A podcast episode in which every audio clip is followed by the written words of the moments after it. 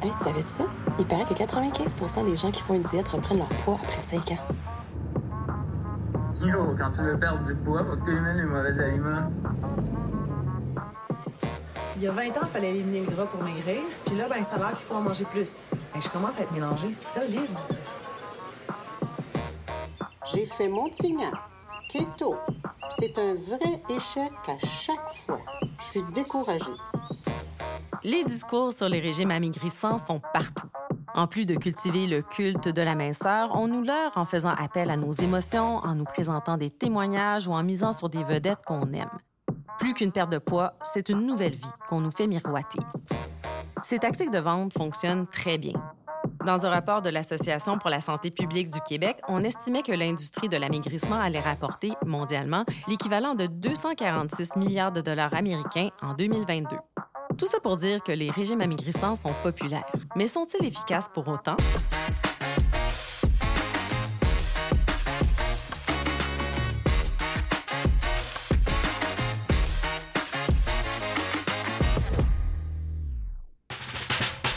Baudin, bienvenue au détecteur de rumeurs. Aujourd'hui, on se penche sur l'efficacité des régimes amaigrissants et on s'intéresse aux mythes entourant la perte de poids avec le nutritionniste Bernard Lavallée, aussi connu sous le nom du nutritionniste urbain. Fin communicateur scientifique, il a participé à plusieurs émissions de télé et de radio à titre d'expert en nutrition. Il est également co-animateur du balado On s'appelle et on déjeune et auteur de livres sur l'alimentation. Bernard Lavallée s'intéresse depuis des années au régime alimentaire amaigrissant et aux conséquences des modes alimentaires sur notre santé. Il a écrit plusieurs articles à ce sujet et il offre des conférences pour aider les consommateurs à départager le vrai du faux en matière de nutrition. Donc, euh, bienvenue, Bernard. Merci. Bernard, selon un rapport de l'Association pour la santé publique du Québec publié en 2022, les régimes amaigrissants se cachent de plus en plus souvent derrière un discours santé, ce qui peut leurrer les consommateurs. Comment on fait alors pour repérer une diète amaigrissante? Donc, c'est quoi une diète? Là, si on regarde la structure de base, c'est des règles alimentaires strictes qu'on doit respecter pour obtenir un bénéfice. Donc, toute diète commence par un bénéfice qui est valorisé par la société. Ça peut être la minceur qu'on va te, te, vendre, la musculature, Ouais. ça peut être la jeunesse, la longévité, même euh, l'énergie. euh, le bien-être, le bonheur aussi, le carrément. On peut vraiment te donner plein de, de ces promesses-là. C'est toujours quelque chose qui va être valorisé par la société. Puis après ça, ce qu'on va nous dire, c'est si tu veux obtenir cette, cette récompense, tu dois absolument suivre des règles alimentaires. Et si tu ne les suis pas, jamais tu ne pourras atteindre cette promesse-là. Donc, les règles alimentaires, généralement, ça va toucher trois aspects de l'alimentation. Le premier, c'est le quoi manger. Donc, les aliments, généralement. Donc, ça peut être de dire des aliments que tu dois absolument manger ou des aliments que tu dois absolument couper de ton alimentation si tu veux obtenir les bénéfices qu'on t'a donnés. Je parle d'aliments, mais ça peut être des suppléments, ça peut être euh, des, poudres, des shakes, des jus détox et compagnie, souvent qu'on va te vendre, bien évidemment. Euh, donc ça, ça touche le quoi manger. Après, tu as la quantité. Donc combien, combien manger. Donc là, ça va être par exemple de dire qu'il faut compter tes portions, compter des points, euh, peser, mesurer ta nourriture. Euh, donc vraiment, c'est sur la quantité que tu vas manger. Puis après ça, tu as le comment manger. Donc ça, ça touche plus. En fait, c'est très large, mais ça va toucher plus le rituel alimentaire, les comportements. Fait que ça peut être de dire, euh, il faut que, ben, ok, mettons, la semaine, il faut que tu manges selon ces règles-là, mais la fin de semaine, tu as le droit de te gâter, si on veut, puis de manger ce que tu veux. Donc selon un horaire précis. Ou ça peut être dans la journée. De telle heure à telle heure, tu peux manger ça, puis de telle heure à telle heure, tu peux manger ça. Euh, ça peut être de dire, faut que tu déposes ton ustensile entre chaque bouchée Ouais. ou que tu mastiques 20 fois chacun de tes aliments avant Donc, on a la promesse, on a les règles alimentaires et surtout, ce qui est le plus important, c'est quand on te dit, tu dois les suivre absolument, sinon, tu n'auras jamais ces bénéfices-là. Et c'est là que la diète arrive parce que c'est comme si je te disais, c'est bon de boire de l'eau, mettons, mais il n'y a aucun problème à ce que tu boives de l'eau? C'est pas une diète là, de boire de l'eau. Non. Mais si je te dis, il faut absolument que tu boives 10 verres d'eau par jour, puis si tu le fais pas, il y a tel problème qui va arriver, alors ça devient une diète. Ouais. Tu comprends? Ouais. Donc, c'est, elle est là la nuance, c'est vraiment cette espèce de, de une règle qu'on ne peut pas transgresser. OK. Puis dans la vraie vie en alimentation, il n'y en a pas de règles. Hmm. Même en nutrition, tu sais, je répète toujours les mêmes conseils super plates parce qu'on les connaît tous de manger plus de végétaux, de boire en majorité de l'eau, de cuisiner davantage. Mais c'est pas des règles. Mm. Puis c'est pas vrai de dire que si tu cuisines pas tous tes repas, tu iras en enfer ou tu sais comme ça va mal aller dans ta vie. Non, c'est pas vrai.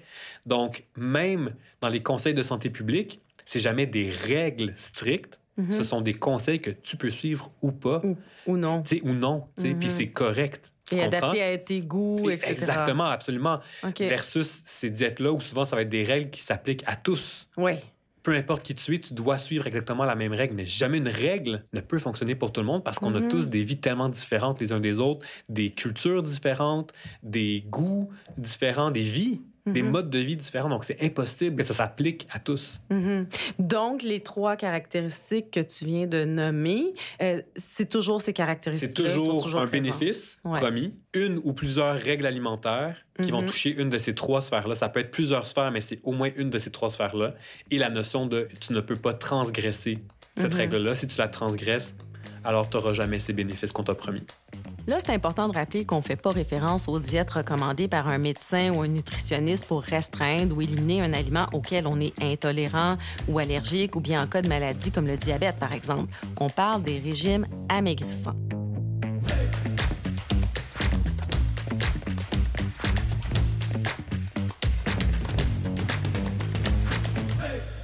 J'aimerais ça qu'on passe un petit peu plus de temps sur le, le fait que les régimes catégorisent toujours, ou en tout cas très souvent, euh, les aliments dans deux catégories. Euh, donc, les bons et les mauvais. Ouais. Je pense qu'on retrouve ça dans beaucoup, beaucoup, beaucoup de régimes. hein? Ouais. Puis même, j'ai goût de dire, on retrouve ça dans la pensée populaire par rapport à l'alimentation. Ouais, c'est vrai. Puis c'est vrai qu'il y a des aliments qui sont plus nutritifs que d'autres. Comparons, mettons, une boisson gazeuse à du kale. En fait, les deux contiennent des nutriments différents.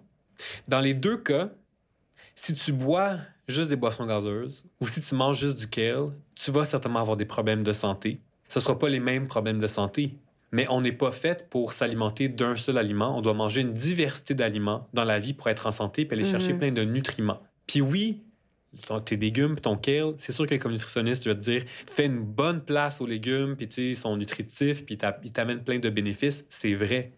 Mais le problème, c'est que quand on catégorise certains aliments comme des bons, ça nous laisse croire qu'il faut absolument les manger si on veut être en santé, ce qui est faux parce qu'on doit, on doit manger une diversité. Puis aussi, l'autre risque, c'est que qu'on développe une relation négative avec la nutrition, avec la saine alimentation, parce que si t'aimes pas ça, toi, le kale, mettons, puis qu'on te dit, hey, le kale, c'est vraiment bon, puis tu devrais vraiment en manger parce que c'est bon pour ta santé, ben, ça se peut que tu te mettes à dire, ben, finalement, bien manger, c'est plate, ou Mm. bien manger, ça goûte pas bon, ou j'aime pas les légumes, alors que moi, comme nutritionniste, je vais être bien plus content que tu trouves des légumes qui te font plaisir, puis des recettes qui te font plaisir, puis que tu les manges. C'est ça que je veux, que tu aies une bonne relation avec la nourriture. Donc, tu aurais beaucoup plus de bénéfices à trouver ce qui, ce qui t'intéresse plutôt que de croire que, eh non, c'est absolument duquel que tu devrais manger. Fait que ça, c'est une Mm. dérape qui est possible quand on classe les aliments en bons et mauvais. Puis, c'est important de comprendre que d'un côté comme de l'autre, euh, c'est jamais aussi coupé au couteau. C'est la même chose pour la boisson gazeuse. Pas parce que tu bois une boisson gazeuse une fois que tu, tu vas être en mauvaise santé nécessairement.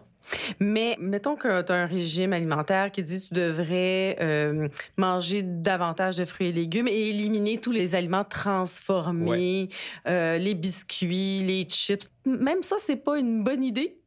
Mais encore une fois, c'est la question de règles. Ouais, Parce que c'était quoi ta première question que tu m'as posée? C'est est-ce que les diètes, ça fonctionne? ouais. La réponse, c'est non, ça ne fonctionne pas. Donc là, prenons l'exemple que tu viens de donner. On nous dit pas que c'est une diète. On Mhm. nous dit juste, OK, je vais donner une, une bonne façon de t'alimenter. Mhm. Tu dois juste manger des aliments frais puis jamais manger des Exact. aliments ultra transformés, mettons. Mhm. Puis, puis tu vas être en bonne santé. On comprend qu'il y a une promesse de santé, puis on comprend qu'il y a des règles alimentaires à suivre pour le faire. Si le plaisir n'est pas au rendez-vous, je te confirme que tu ne seras pas capable de le tenir sur le long terme. Les études sont très claires sur le sujet. Les gens qui font des diètes ne sont pas capables de les tenir sur le long terme. Une de mes hypothèses, c'est parce que le plaisir n'est pas là. Mm. Parce qu'on n'est pas fait pour se restreindre toute notre vie. Donc, si on te dit la seule chose que tu as le droit de manger, c'est des aliments frais et peu transformés, ça se peut que tu trouves un certain plaisir. Mais si toi, tu aimes ça manger des chips de temps en temps ou des biscuits, puis que tu n'as jamais le droit d'en manger parce qu'on t'a dit que tu n'avais pas le droit, ils vont devenir de plus en plus tentants. Oui. L'interdit est très, très, très tentant. Et donc, on est capable de se restreindre pendant un certain temps. On le sait, ça fonctionne. Mais l'être humain n'est pas fait sur le long terme pour se restreindre. Et donc, à un moment donné, on finit par flancher, par transgresser cette règle qu'on s'est fait donner ou qu'on s'est mis par nous-mêmes. On transgresse cette règle-là. On se sent mal parce Mhm. qu'on se dit j'étais poche. Oui. Je suis une mauvaise personne parce que j'ai pas été capable d'écouter les règles qu'on m'a données. Tout ce que j'avais à faire, c'était pas manger de biscuits puis de gâteau. J'ai pas été capable de le faire. Donc, je suis une mauvaise personne. Donc là, ça affecte la santé mentale, Mhm. évidemment. On développe une relation plus troublée avec les aliments, Mhm. souvent avec le corps aussi, vu que la perte de poids fait partie de ce qu'on recherche. Et donc là, souvent, ce qui se passe, c'est que les gens qui vont vouloir se punir davantage parce Mhm. qu'ils se disent, ben, j'ai été poche, j'ai euh, flanché, donc je dois faire encore plus attention. Donc, ils vont peut-être changer de diète, peut-être se donner des règles encore plus Encore strictes, plus. recommencer. Puis donc, c'est un cercle vicieux qui s'installe où les gens se restreignent, Ouais. flanchent, puis se sentent pas bien, puis recommencent. Donc, souvent, les gens qui vont faire des diètes vont en faire plusieurs dans leur vie. Oui, Parce qu'ils sont vrai. toujours à la recherche de la nouvelle diète qui va fonctionner. Puis ça marche jamais. Et donc, les gens se mettent à développer des mauvaises relations avec leur corps et avec les aliments. Donc, ça a Mm. vraiment des répercussions. Et, et pas juste sur... Ça a des répercussions sur la santé mentale, mais aussi sur la santé physique. Euh, parce qu'on sait très bien que le corps n'aime pas ça, les fluctuations de poids. Mm. Tu sais, de faire le yo-yo avec son poids, donc qui monte, qui baisse. Donc, tu te restreins, tu- ton, ton poids, il baisse. Tu recommences à manger normalement, ton poids remonte. Puis tu fais ça Mhm. toute ta vie. Donc, ça a des répercussions graves, ces, ces diètes-là qui sont vendues comme étant miraculeuses et qui fonctionnent. Puis c'est pour ça que c'est aussi important de le dire. La science est au rendez-vous, en fait, dans ce cas-ci. Les diètes ne marchent pas sur le long terme.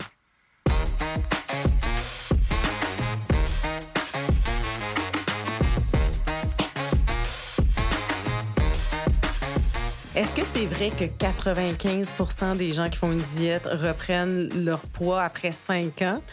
Ça, c'est une statistique qui circule depuis longtemps. Oui. Puis ma job, c'est quoi? C'est de regarder les mythes en alimentation. Puis quand il y a des statistiques que j'utilise, souvent, je me dis, il faut que je trouve la source originale. Oui. Quand il y a des gens très sérieux qui l'ont repartagé, il faut quand même que je fasse le travail parce que je me dis, c'est tellement utilisé que tout ça vient?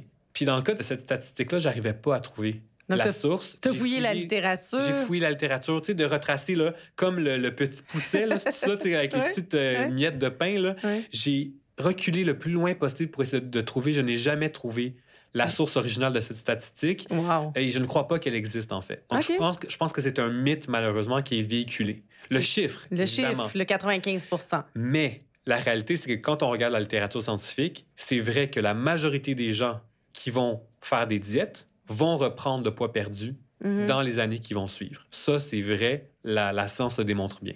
Peu importe lesquels on a étudiés. Là. Peu importe les types de diètes qu'on a étudiées, Ouais. peu importe c'est quoi les règles alimentaires et Wow. tout ça. Donc, quand on regarde les études scientifiques sur le Ouais. sujet, parce que vous allez en voir des, des gens qui vont vous vendre des diètes en vous disant, mais oui, on a des études qui montrent que les gens qui font ce que ce qu'on leur dit, 80 des gens ils vont perdre du poids.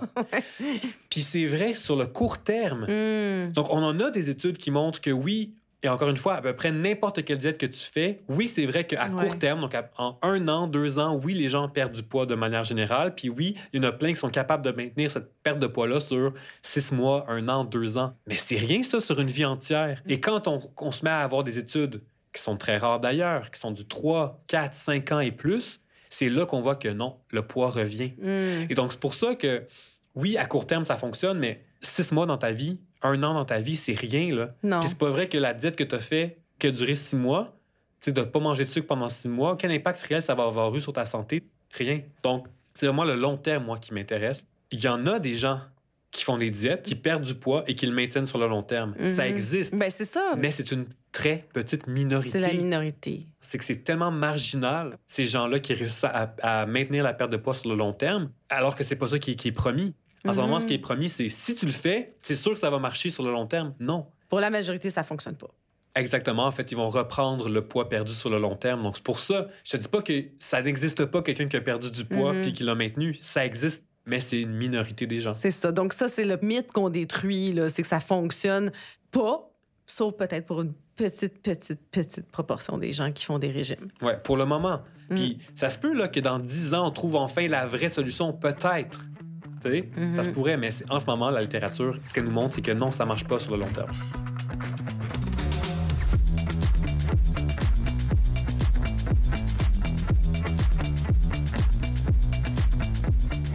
Bon, en même temps, euh, le poids idéal, c'est quelque chose qui est beaucoup véhiculé, donc évidemment dans les médias, les réseaux sociaux, etc. Cette idée qu'on devrait tous avoir un poids dit santé.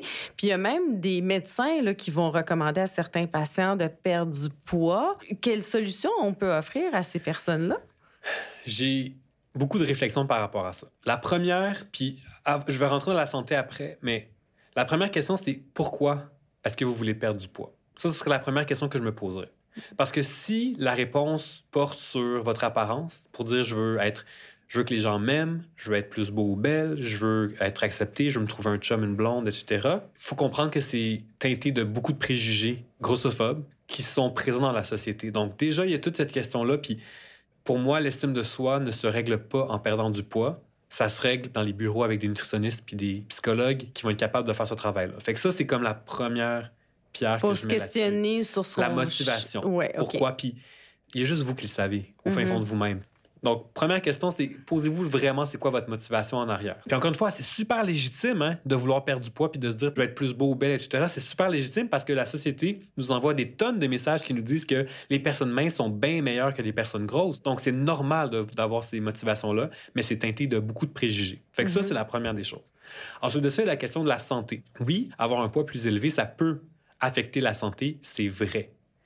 Mais si on revient à ce que j'ai dit tantôt, c'est-à-dire qu'en ce moment, d'un point de vue de l'alimentation, on n'a pas de solution pour que les gens soient capables de perdre du poids sur le long terme. Alors, je re-questionne beaucoup le conseil de dire aux gens perdez du poids, Hmm. changez votre alimentation pour perdre du poids. C'est pas vrai que la majorité des gens vont être capables de le faire. Donc, il y a des questions qu'on devrait se poser par rapport à ça. Et donc, aujourd'hui, moi, je suis beaucoup plus de cette approche-là sur les habitudes de vie. Encore une fois, la littérature est claire. C'est-à-dire que euh, bouger davantage, euh, dormir suffisamment, ne, ne pas fumer la cigarette, manger plus de fruits et de légumes, cuisiner davantage, etc. Donc, ces habitudes de vie-là ont des bénéfices sur la santé, peu importe notre poids et peu importe s'ils s'accompagnent d'une perte de poids ou non. Donc, ce que ça veut dire, c'est que pour moi, des professionnels de la santé devraient se poser la question c'est quoi mon but comme professionnel de la santé? C'est-tu de faire maigrir les gens ou qu'ils soient en santé? Mhm. Évidemment, je pense que la majorité vont dire ben, c'est qu'ils sont en santé.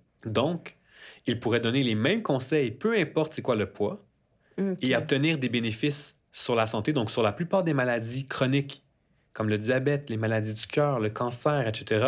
On peut obtenir des bénéfices sur la santé uniquement par les habitudes de vie, qui sont des facteurs qui sont contrôlables. Intéressant. Donc, même si au bout du compte, l'aiguille de la balance ne, change pas. change pas, on aura quand même des bénéfices. Oui, Ouais. puis c'est beaucoup moins stigmatisant de cette façon-là parce que Mhm. peu importe le patient qui rentre dans le bureau, Mhm. on peut lui donner les mêmes conseils puis on sait que ça va marcher. Versus de donner, de dire à la personne grosse, ah non, toi, faut que tu perdes du poids. Alors qu'on n'a pas la littérature pour prouver que, encore une fois, par l'alimentation, ça fonctionne. Donc, pour moi, c'est beaucoup moins stigmatisant d'aller vers quelque chose qui est contrôlable, c'est-à-dire les habitudes de vie. Puis finalement, le poids, c'est pas nécessairement le, le seul indice qu'une personne est en santé ou non. Là. Non, exactement. Ça, oui, c'est un facteur qui Mhm. entre, euh, qui peut entrer en ligne de compte, mais il y a des tonnes de facteurs qui affectent la santé. Puis donc, pour ça que c'est important, je pense, d'avoir cette discussion-là, parce que c'est simplement parce que le focus a beaucoup été mis sur le poids depuis Oui. des décennies. Donc là, c'est un peu le retour du balancier, c'est-à-dire que là, il faut essayer de faire réaliser aux gens, oui, OK, le poids, ça, ça a une influence, mais il y a bien d'autres choses qu'on pourrait regarder, puis qui sont moins stigmatisantes, puis qui fonctionnent quand même, puis que tout le monde peut appliquer, qui sont aussi importantes et dont on doit parler. Puis aussi, moi, en tout cas, un des trucs qui me fascine le plus là-dedans, c'est que, sais, mettons, dans les études où on regarde l'influence du poids sur la santé. Donc, grosso modo, on regarde les études puis on se rend compte qu'on associe un poids plus élevé à une moins bonne santé ou plus de risques de différents types de maladies Mhm. chroniques. Comme tu le sais certainement, les études d'association, il y a des variables, il y a différentes variables qu'on doit contrôler pour s'assurer d'avoir des résultats qui sont fiables. Mais on ne contrôle que les variables qu'on connaît. Absolument. Et donc, il y a beaucoup d'études par le passé qui n'ont pas contrôlé pour différentes variables qu'on ne connaissait pas. Une en particulier qui, moi, m'intéresse beaucoup, c'est la grossophobie. Parce que on sait que dans notre société, les gens qui sont plus gros sont discriminés. Donc, souffrent de grossophobie, ça veut dire que dans leur vie de tous les jours, que ce soit au travail, à l'école, dans la représentation dans les médias, dans, dans leur famille, etc., vont être discriminés parce qu'elles sont plus grosses. Puis on sait que souffrir de discrimination, c'est associé à une moins bonne santé. Hmm. C'est assez clair. Je veux dire, même sans études, je pense que c'est assez clair de le comprendre. Quand tu te fais discriminer dans plein de sphères de ta vie, même dans le milieu médical aussi, ben, tu es plus stressé, par exemple, plus anxieux, tu as, plus de problématiques de santé mentale, etc. Donc, ça serait Donc, un facteur confondant dans les études qui ferait en sorte que ces personnes-là, oui, elles sont peut-être moins en santé, mais ça n'a peut-être rien à voir avec leur poids. exactement. OK. Ou peut-être que ça a rapport, Mm. mais on n'a jamais contrôlé pour Oui. cette valeur-là. Alors que c'est super important. Donc, Mm. ça, c'est un exemple que là, aujourd'hui, on s'en rend compte puis qu'on se dit, ben là, faut probablement qu'on regarde la, la- la discrimination que ces gens-là subissent parce Mm. que ça a un impact sur la santé. Puis de un, puis de deux, c'est encore une fois, si comme société, on veut améliorer la santé publique, ben peut-être qu'on peut s'attaquer à la grossophobie plutôt Mhm. que de s'attaquer aux personnes grosses. Donc, pour moi, c'est pour ça que c'est important d'avoir ces discussions-là parce que ça nous donne des nouveaux angles d'attaque. Encore une fois, c'est pas pour tout démolir puis recommencer, c'est plus se dire c'est quoi notre objectif en santé publique, c'est quoi les nouveaux angles d'attaque qu'on peut avoir? Ouais. Peut-être que justement, s'attaquer à la grossophobie peut être une autre façon d'améliorer la santé des gens. Puis est-ce qu'il y en a de la littérature intéressante et fiable sur le phénomène de la grossophobie? Un peu, mais pas, Pas tant. beaucoup, hein? C'est un nouveau champ d'études. Oui, il y en a quand même. Puis, Ouais. Donc oui, c'est démontré que les gens qui souffrent de grossophobie, ça va être associé à des problèmes de santé. Mhm. puis- Mais mais il y a aussi, là, il y a quand même des études, je pense, là, tu me corrigeras si je me trompe, qui ont été faites sur le fait que les personnes grosses ou obèses sont traitées différemment par les médecins. absolument. Euh, elles reçoivent pas les mêmes soins ou Mhm. on assume qu'elles sont grosses parce que ben elles sont paresseuses, bon etc. ou elles mangent mal. Oui, absolument. Donc, c'est des préjugés. Ouais. Euh, puis donc, quand on parle de grossophobie, c'est tous des exemples de grossophobie. Ça veut Mhm. dire que dans la vie de tous les jours, elles sont traitées différemment Ouais. À cause de leur corps. C'est intéressant, mais ça veut dire que, bon, si on regarde les statistiques, là, on dit qu'à peu près, je pense que c'est 67 des hommes sont en surpoids ou sont obèses et les femmes, je pense que c'est 52 donc, ça veut dire que à tous ces gens-là, on dit quoi? Ne tombez pas dans le piège des diètes et faites plutôt attention à vos habitudes de vie. Essayez de jouer sur ces paramètres-là, ces habitudes-là que vous pouvez modifier pour améliorer votre santé. Moi, c'est ça. C'est de.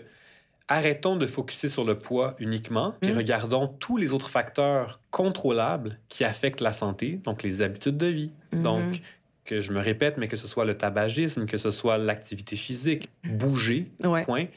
Euh, donc, de trouver des activités qui vous font plaisir, ça va être parfait. De trouver des aliments que vous aimez cuisiner, que vous aimez manger, c'est parfait. Donc, c'est ça aussi, c'est de, de toujours penser à la notion de plaisir, parce que c'est comme ça que les habitudes de vie Mhm. vont être durables. C'est ça qui va les différencier de la diète, tu sais, que le Mhm. plaisir sera toujours là et de se dire que ces habitudes-là nous font tellement plaisir, en fait, que je vais être heureux de les garder toute ma vie. Oui, Puis c'est ça, ça. on sait que ça va avoir des bénéfices d'un point de vue de la santé, peu importe qu'il y ait une perte de poids ou pas qui s'accompagne de ces changements d'habitude. Oui. Puis ça, c'est des données probantes qui nous le démontrent. Là. Absolument. Merci Bernard d'avoir déboulonné des mythes sur les régimes amaigrissants avec autant de doigté. C'est quand même un sujet très sensible pour bien des gens. On retient donc que les régimes pour perdre du poids, ben, ça marche pas à moyen terme dans la très grande majorité du temps, qu'il n'y a pas de bons aliments à manger absolument ou de mauvais aliments à éliminer complètement de notre alimentation et que pour être en bonne santé, mieux vaut miser sur des habitudes de vie saines et durables et faire des choix alimentaires variés et équilibrés qui nous font du bien. Et pour ça, au besoin, on peut voir un nutritionniste. On peut suivre Bernard Lavallée sur les réseaux sociaux sous le nom du nutritionniste urbain. C'était le Détecteur de rumeurs, une production de l'agence Science Presse soutenue par le scientifique en chef, les Fonds de recherche du Québec et le Bureau de coopération interuniversitaire. À la recherche, Monique Guilbeault. À la réalisation, Claudie Fortier-Saint-Pierre et Félix Charret. Au mixage sonore, Jonathan Toyon. À la production contenu et à l'animation, moi-même, Eve Baudin. Je vous invite à découvrir les autres épisodes de notre balado sur votre plateforme d'écoute préférée et je vous dis à la prochaine.